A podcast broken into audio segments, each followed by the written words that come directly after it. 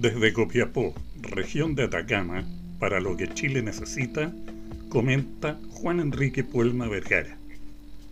Una moneda al aire.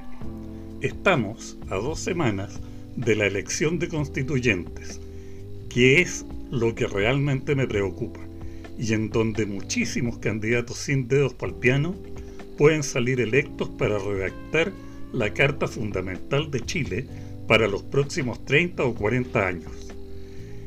Este acto es particularmente delicado y peligroso, ya que al, lanzar una moneda al aire se produce un grado importante de incertidumbre en cuanto si, si caerá cara o caerá sello.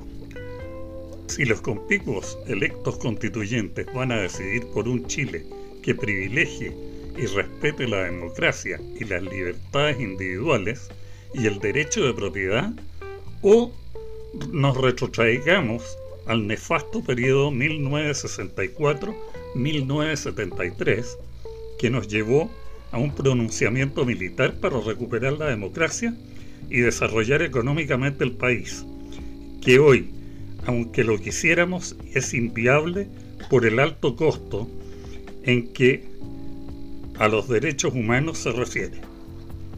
Por las reacciones y declaraciones grandilocuentes del 2% de la población, léase políticos, la proporción vociferante de la izquierda quiere borrar todo y volver al 73 e imponer a fuerza de doctrina que ha fracasado en todo el planeta, incluso en la antigua Unión Soviética, valiéndose para ello de la violencia verbal y callejera, creando en la gente falsas expectativas y haciendo de la mentira una verdad. La moneda al aire, de la que les hablaba al comienzo, es prácticamente imposible que caiga de canto. No tiremos la democracia al aire porque caerá de un lado o de otro. Para evitar esto, no se quede en casa, vaya a sufragar, hágalo con el cerebro y no con el estómago, hágalo con valentía y no con miedo elija bien, elija informado sobre quienes entienden de jurisprudencia constitucional y elíjalos a ellos. Nos vemos, gracias.